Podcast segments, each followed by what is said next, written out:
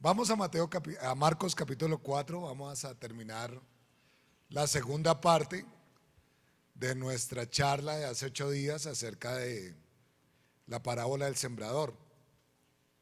Los que vinieron hace ocho días se acuerdan de mm, las dos primeras tierras. ¿Cómo? Las del camino, muy bien. Pero entonces hagamos un resumen rápido. ¿Quién es el sembrador?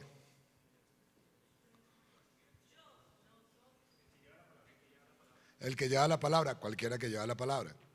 ¿Qué siembra? Muy bien. Primer camino. El camino y qué le pasó a las que cayeron en el camino. ¿Y las aves se acuerdan quién, cuál era el símbolo según Jesús? El enemigo. Muy bien. ¿La segunda cuál era? La de las piedras. ¿Y qué pasó? ¿Cómo? No tenían raíces, salió, brotaron y se secaron. ¿Y se acuerdan el significado según Jesús y lo que hablamos? O sea, hay alegría, una alegría sincera, pero no la entienden o la entienden pero es corto. ¿Y qué es, cuál es el problema? No. Lean. Cuando tienen problemas, persecuciones, se alejan. Eso es lo que dice Jesús. Vamos a ver los otros versículos. Vamos a, Marcos capítulo 4. Dice versículo 6, 7. Pero salido el sol, perdón, 7. 7 y 8 y 9. Otra parte cayó entre espinos y los espinos crecieron y la ahogaron y no dio fruto. Pero otra parte cayó en buena tierra y dio fruto, pues brotó y creció y produjo a 30, a 60 y a 100 por uno. Entonces les dijo, el que tiene oídos para oír, oiga. Y vamos al versículo en ese capítulo 4, vamos a escuchar a leer lo que Jesús dice de la interpretación de, de estos dos suelos. Estos son los que fueron sembrados entre espinos, dos puntos, los que oyen la palabra, pero los afanes de este siglo, el engaño de las riquezas, las codicias de otras cosas, entran y ahogan la palabra y se hacen infructuosa. Y estos son los que fueron sembrados en buena tierra, los que oyen la palabra y la reciben y da fruto a 30, 60 y a 100 por uno. A mí, a mí este, esta parte de los espinos es algo tremendo, porque con los pájaros eh, es algo externo lo que, lo que hace que no dé fruto o no crezca. Con la de la piedra es, digámosle, simplemente porque no cayó en una tierra buena y, y, no hubo raíz. Pero la de los espinos me parece tremenda, porque es la única circunstancia que habla Jesús que puede ahogar la palabra. A mí me ha impresionado cuando entendí que había algo, comillas, más fuerte que la palabra. ¿Y saben quién? Nosotros mismos. Me parece eso tan tenaz. Miren la explicación de la que cayó entre los espinos. Los espinos ahogaron la palabra, ahogaron la semilla. ¿Y qué dice? Dice que son los que oyen la palabra. Fíjense que todos escuchan la palabra de Dios. Todos. Y eso me llama la atención porque generalizando la parábola, todas las personas escuchan la palabra de Dios. Y ¿Y cómo creerán si nadie les predica? Usted y yo tenemos una labor grande de hablar. Aunque nosotros, el solo aleluya, el solo gloria a Dios, usted no sabe cuánto impacto mundial, lo digo así, está ocurriendo en la vida de las personas. Yo les he contado muchos testimonios de, en la empresa de personas que no creen y ya todos cuando sale un negocio todos dicen gloria a Dios. Es impresionante. O dicen, como dice Rodrigo, gracias a Dios nos pasó esto. La palabra definitivamente nunca vuelve vacía. Pero me afana, por ponerlo así, que hay tres cosas que hacen que la palabra no dé fruto y esas tres cosas son por nosotros. Porque no ponemos la mira donde debemos poner. Y la primera son los afanes de este siglo. ¿Quién tiene otra versión? Esta Reina Valera. ¿Quién me puede decir cómo? Las preocupaciones de esta vida. ¿Quién más tiene otra versión? Los negocios de la vida.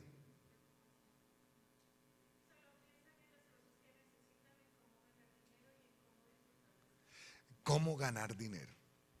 Ah, ¿Esa qué versión es? Lenguaje actual. La, la, cosa que decimos en capacitación, la Biblia, la Biblia, la, la hereje. No mentira, está bien.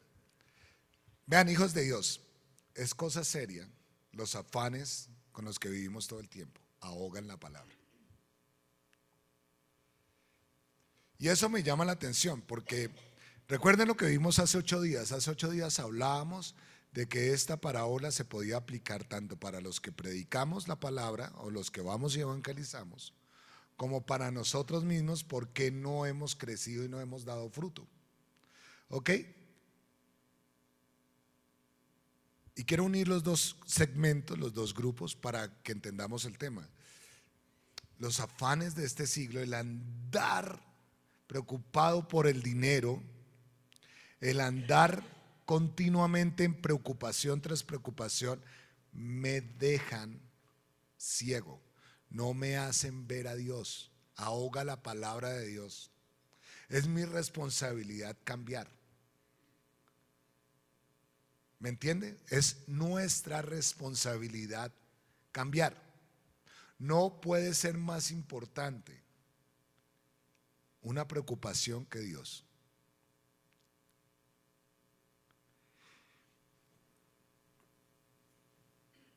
¿Cuáles son las necesidades básicas que tenemos nosotros?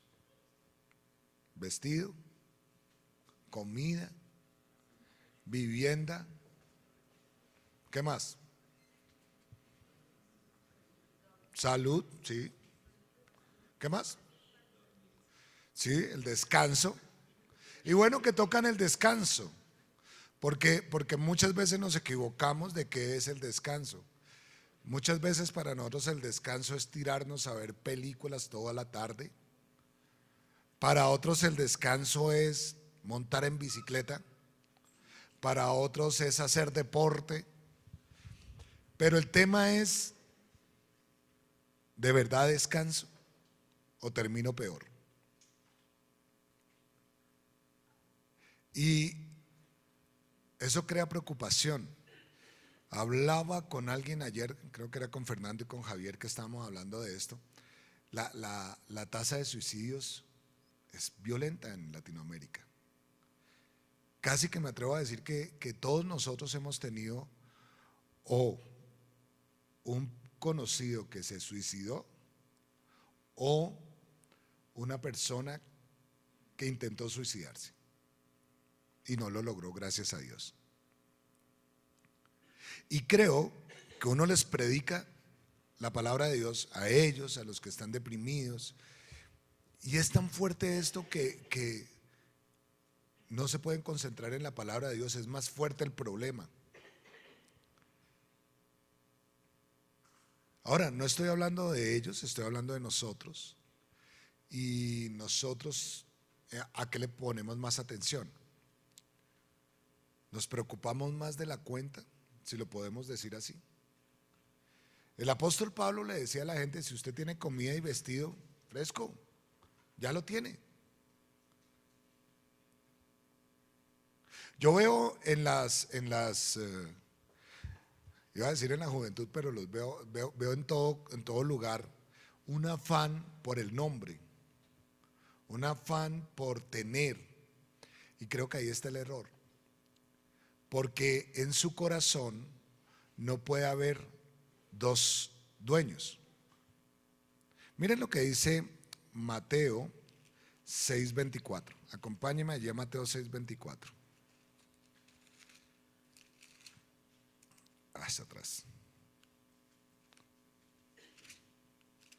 Mateo 6:24. Mira lo que dice. Ninguno puede servir a dos señores, porque aborrecerá al uno y amará al otro, o estimará al uno y menospreciará al otro. No puede servir a Dios y a las riquezas. Yo le hago una pregunta en su corazón, como, como decía David ahorita, en su intimidad. ¿Qué es lo que más anhela usted? ¿La riqueza o estar con Dios? ¿Un título de grado, posgrado o estar con Dios? Y creo que ahí está el problema.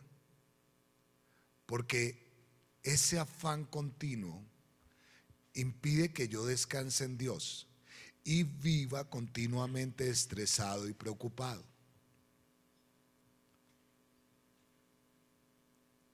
Y por eso la palabra de Dios no crece. Y a veces nos volvemos eh, los más duros en el campo donde nos movemos, pero mantenernos ahí es complicado. Eh, yo me acuerdo, déjenme traerles algo de fútbol. Cuando un equipo tiene muchas fechas invicto, pierde el gusto. Y lo que dicen todos los comentaristas y el técnico es mejor que pierda para que se quite esa carga de encima. Qué pena. Cuando duramos, me acuerdo que por ahí nosotros tenemos el récord del equipo más invicto, ¿no?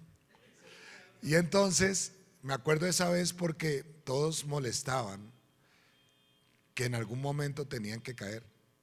Y el afán no era ganar el título, que esa es la meta, sino el afán era mantener el invicto. Ahí la embarró. Y muchos de nosotros mantenernos en un nivel de vida que de golpe no es el de nosotros, hace que nos olvidemos de quién es Dios. ¿Me, están entendiendo? La palabra de Dios no produce el efecto que tiene que producir. Cuando usted lee toda la parábola, ¿Qué es si Dios siembra la palabra que debe producir? Un fruto. Y un fruto al 30, al 60 y al 90. Cuando dice al 30, al 60 y al 90 está diciendo que produce en su vida demasiado fruto. El problema, hijo de Dios, es, ¿usted se siente de verdad que la palabra de Dios está produciendo fruto en su vida? Y si no está produciendo fruto en su vida, ¿será que usted vive en afán continuo? Mire, lea, el 25 del capítulo 6 de Mateo. Por tanto os digo, Jesús está hablándonos, no os afanéis por vuestra vida.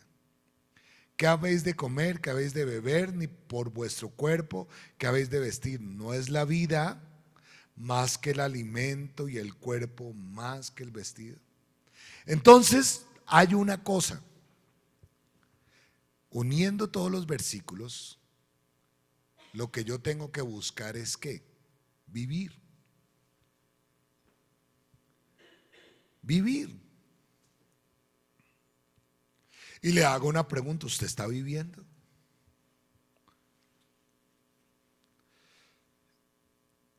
Y es cierto algo que dicen los motivadores, las personas que trabajan ayudando a la gente a salir adelante, psicólogos, psiquiatras también. Y es, quiero contarles una anécdota bien interesante. No voy a contar el meollo, pero en esta semana en el Colegio de las Niñas nos, nos, nos hicieron una actividad bien bonita. Yo no pude estar, pero estuvo Diome con las niñas. Y era precisamente a través de, de, una serie de actividades hacer una reflexión profunda de cómo estábamos relacionándonos con nuestros hijos.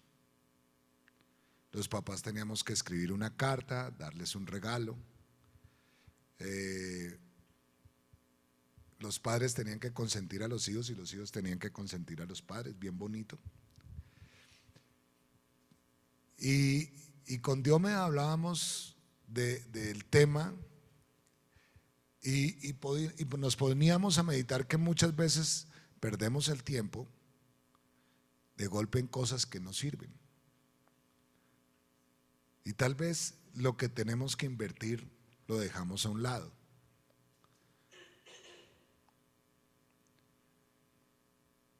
La vida se nos va. ¿Hace cuánto yo tenía 22 años y ahora tengo 52? Pero se me fue.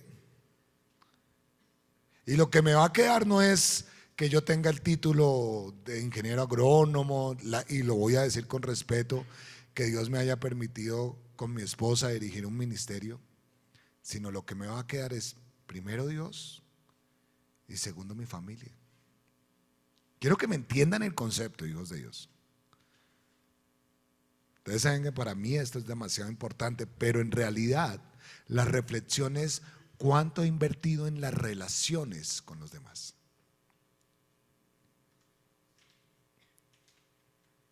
Los afanes de este mundo, fíjense que tienen que ver con algo, con las riquezas. Dice así, ¿no? Volvamos a Marcos.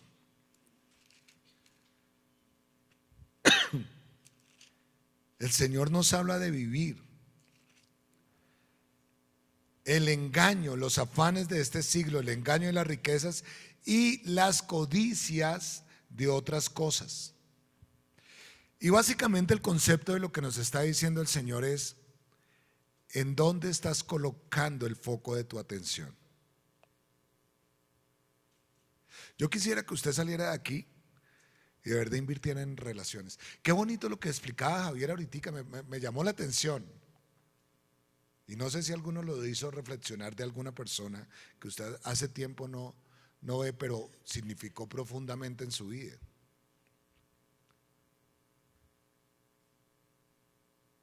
Uno tiene que ser agradecido, uno tiene que, que, relacionarse.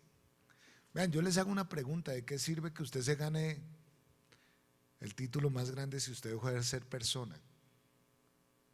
Si usted no vive. ¿De qué le sirve tener todo el dinero que pueda tener si usted no lo invierte en otros? Empezando por los de su casa. Si usted no se da el gusto de irse a un restaurante a comer algo rico e invitar a alguien y disfrutar.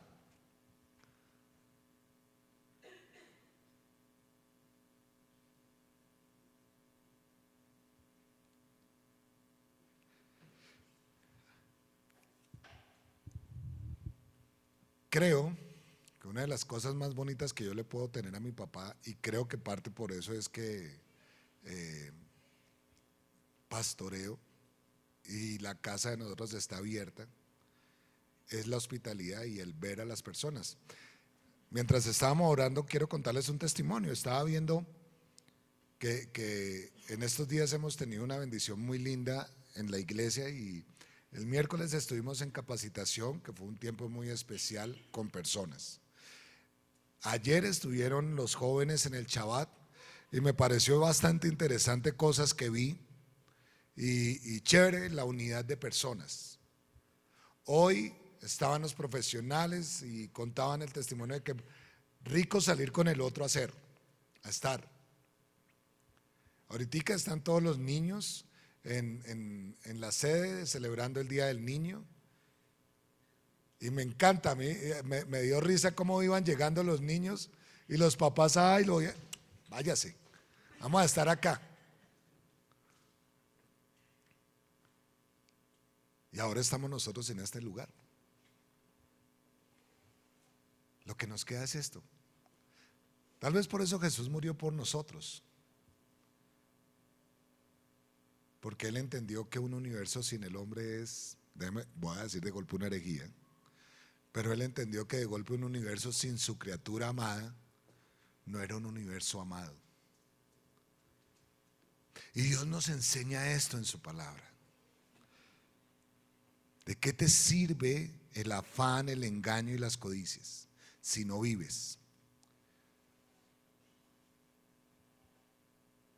¿Cómo dicen el resumen de toda la ley y los profetas? Amarás al Señor tu Dios con todas tus fuerzas, con todo tu corazón, con toda tu mente y a tu prójimo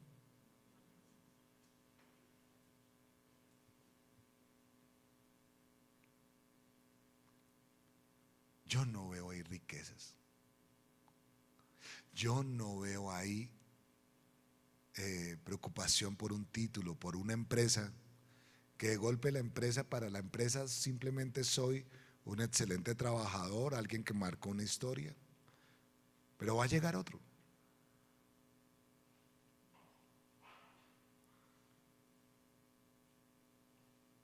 Aún por sentido común nosotros deberíamos dedicarnos a lo que vale.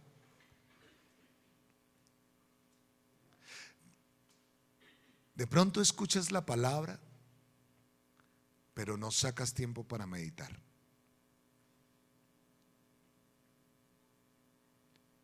De pronto escuchas la palabra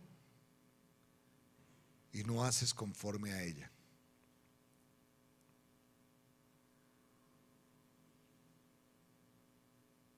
¿Ustedes no se dan cuenta una cosa? ¿Cuáles son las canciones que más nos motivan? Vivir lo nuestro, vivir la vida. Las bailamos, las gritamos. ¿Cuál es la canción colombiana por naturaleza más cantada en todos los tiempos? Los caminos de la vida. Y se la saben.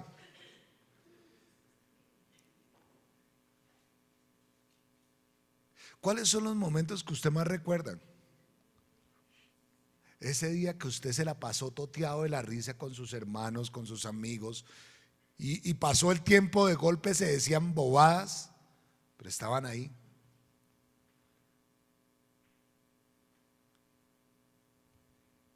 No deje que los afanes de este siglo, el engaño de las riquezas y las codicias ahoguen la palabra y por lo tanto su vida se vuelva infructuosa.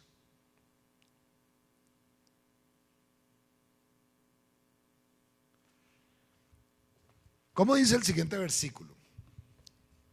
Ahora sí vamos al chévere, pero también el chévere tiene una connotación. Dice,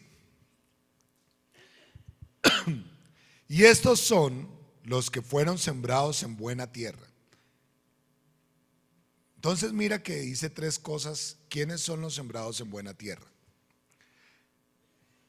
Los que oyen la palabra la reciben y dan fruto a 30, 60 y 100 por uno. Entonces, como que Jesús dice, por favor, enfóquense. Solamente los que son sembrados en buena tierra, los que van a dar el verdadero fruto, son aquellos que primero oyen la palabra. Y, y quiero que me entiendan el concepto de, oír la palabra. Oír la palabra no es solamente el proceso de poner eh, la Biblia y escucharla. No, es el proceso de oírla y recibirla. Y oírla y recibirla implica un tercer paso, meditar en ella. Y si usted medita en ella, usted va a actuar conforme a ella. Yo le hago una pregunta. ¿Usted oye la palabra? ¿Usted recibe la palabra? usted medita en la palabra y usted actúa conforme a ella. Vamos a hablar una cosa. La palabra de Dios dice que el camino de Dios es bueno, es agradable, es perfecto. Que Él vino a dar vida y vida en abundancia. Usted se ha, puesto a meditar esto. Para usted vivir las promesas de Dios, si son ciertas o no.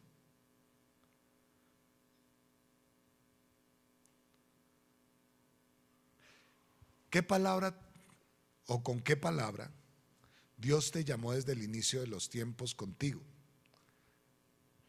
O en tu caminar con Dios, ¿cuál es ese versículo que se ha convertido en el caballito de batalla tuyo?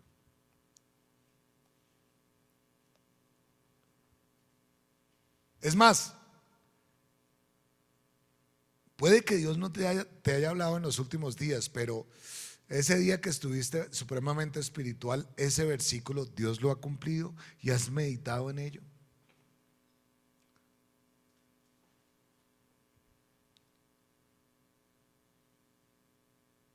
Cuando entras en tu lugar secreto y eres tal cual eres,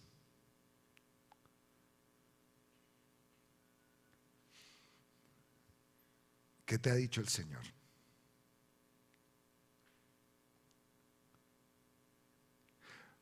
Una de las cosas que a mí más me ha llamado la atención de la Biblia es que Dios, si hay algo que dice toda la palabra de Dios, es que Él quiere que me vaya bien. y que todas las circunstancias, sean buenas o malas, son para mi bien y para que me vaya bien. Si es así, yo tengo que actuar conforme a Dios, porque lo que sí dice la palabra de Dios es que tengo que caminar de acuerdo a lo que Él diga. No de acuerdo a lo que el mundo diga, porque ya ahí estoy embarrándola. A lo que Él diga. Entonces, eso quiere decir que en el Señor tengo que alinear mis principios con los principios de Él mis virtudes con las virtudes de Él, mis defectos con las virtudes de Él. Y ahí se produce el cambio de mente.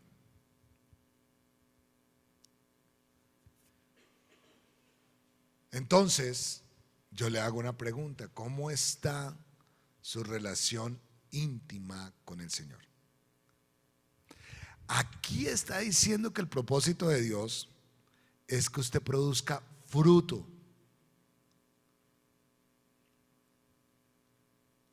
Pero sabe que yo creo que el fruto, por lo que he estudiado en la palabra, de pronto usted puede tener otra idea, otro estudio, pero el fruto nunca va con que yo tenga más plata que, nunca va con que yo tenga más estudios que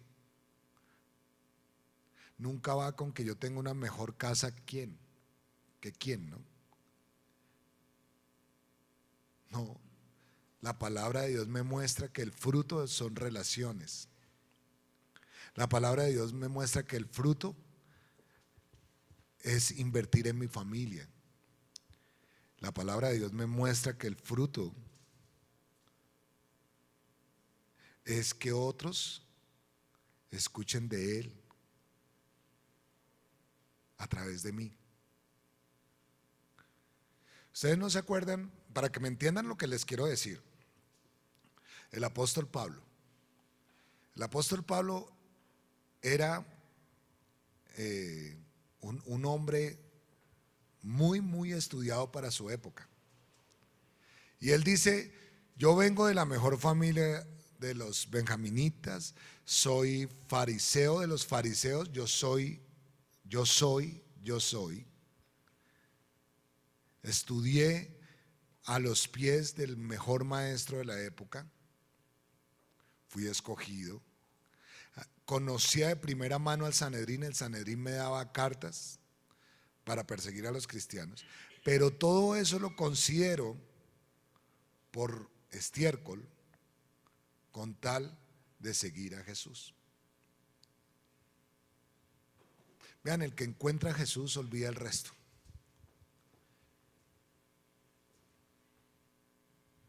Usted sin Jesús no es nada, de verdad se lo digo, con amor se lo digo. Tú y yo sin Jesús no somos nada. Hablaba con, mi familia el otro día y yo les decía, muy seguramente si yo no hubiera tenido a Cristo en mi corazón, yo tendría tres matrimonios encima. Y de golpe un perro para salir a pasear. Y el único que medio me entendería y me aguantaría sería el perro seguramente. Pero Jesús es lo más importante.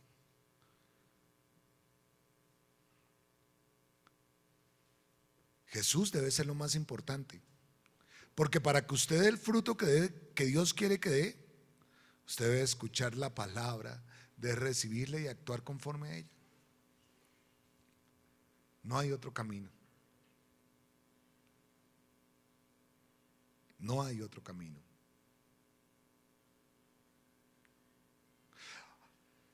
Ahora, si fruto de estar en ese camino Dios me lleva, como Dios nos está llevando, porque he visto unos testimonios tremendos, pues que algunos de ustedes no cuentan, pero veo cómo Dios está actuando a través de ustedes en medio de la sociedad. Que uno diría, no, es que esto se fue del cuatro letras para el estanco. Y yo lo que veo es que si así está Dios haciendo cosas acá con ustedes, ¿cómo Dios no estará haciendo con el resto del pueblo cristiano cosas? No soy tan pesimista, más bien soy más optimista. Pero es porque usted ha decidido dejar a Dios en el primer lugar de su vida. Cuando usted sienta que vaya teniendo una depresión, una ansiedad, un afán, más allá de, usted ya sabe, vuelva a Jesús. Vuelva a Jesús. Quítese el egoísmo. Es bueno que usted le diga a los demás, oren por mí. Necesito su ayuda. Vean, voltee la cara. Mira a los que tiene a su alrededor. Son sus hermanos. Y quiero decirle, Dios ha declarado que usted es hermoso para Él. O sea, usted no le puede decir nada. A veces necesitamos que oren por, por, nosotros. Necesitamos que, que nos entiendan, que hablen con nosotros. Creo que esta parábola del sembrador habla definitivamente de que tú tienes que sembrar en relaciones, tienes que sembrar en, obviamente, en predicar la palabra, pero sobre todo tienes que sembrar en lo que Dios le gusta que siembres. Y creo que Dios, la mayor inversión de Dios son las personas. Y de pronto usted es de los que dicen, no, pero es que a mí me gusta vivir solo, sí, pero yo no?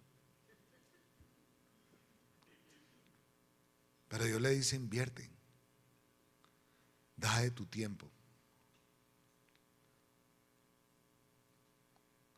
Yo sé que a muchos les gustaría estar viendo un partido de fútbol ahorita o les gustaría estar, eh, eh, no sé, haciendo mercado o alguna cosa. Pero usted ha escogido la mejor parte. Y lo felicito. Y sabe que le estamos pasando a nuestros hijos que escojan la mejor parte y eso en algún van a estar rebeldes en algún momento, pero en un momento dado van a volver a él.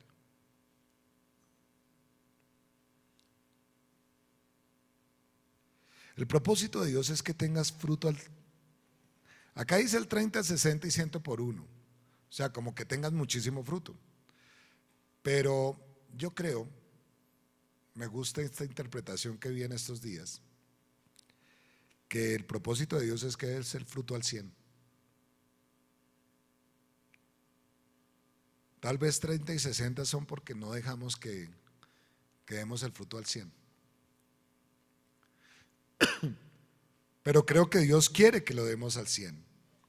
Y la única forma de, darlo al 100 es dependiendo de Él, descansando en Él.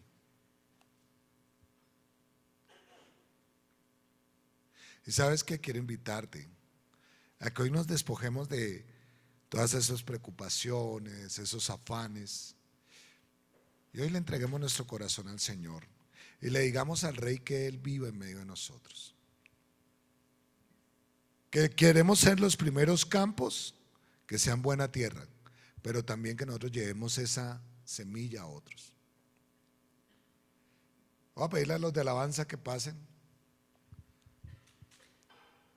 Y voy a invitarle a que se levante de su silla, o se arrodille de su silla, o se siente bien, pero una posición que pueda estar concentrado con el Señor. Padre, te doy gracias por este momento. Solamente tú eres bueno y grande. Señor, hoy entendemos por qué la semilla no da fruto. Pero también hoy, Señor, entiendo cómo debo cambiar. Primero que todo, quita toda avaricia, toda codicia de mi corazón. Aún tú dices en tu palabra que la avaricia es idolatría, que la codicia es idolatría. Porque hay otro Dios dentro de mí al que le quiero rendir todo. Y hoy vuelvo mis ojos a ti. Espíritu Santo, vuelvo mi corazón a ti. Te anhelo, Señor. Quiero invitarte a que en esta noche inviertas en tener la mejor relación con tu, con tu Padre. Hables con Él, habla con Él, acércate a Él. Tienes abierto el trono de la gracia para que te acerques a Él. Pero quiero invitarte que Él te dice que no es a tu manera, sino a la manera de Él. Acércate a tu Señor.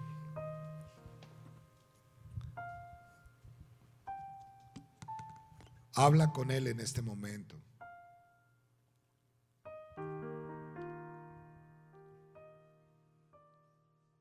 Tú eres bueno. Tú eres hermoso.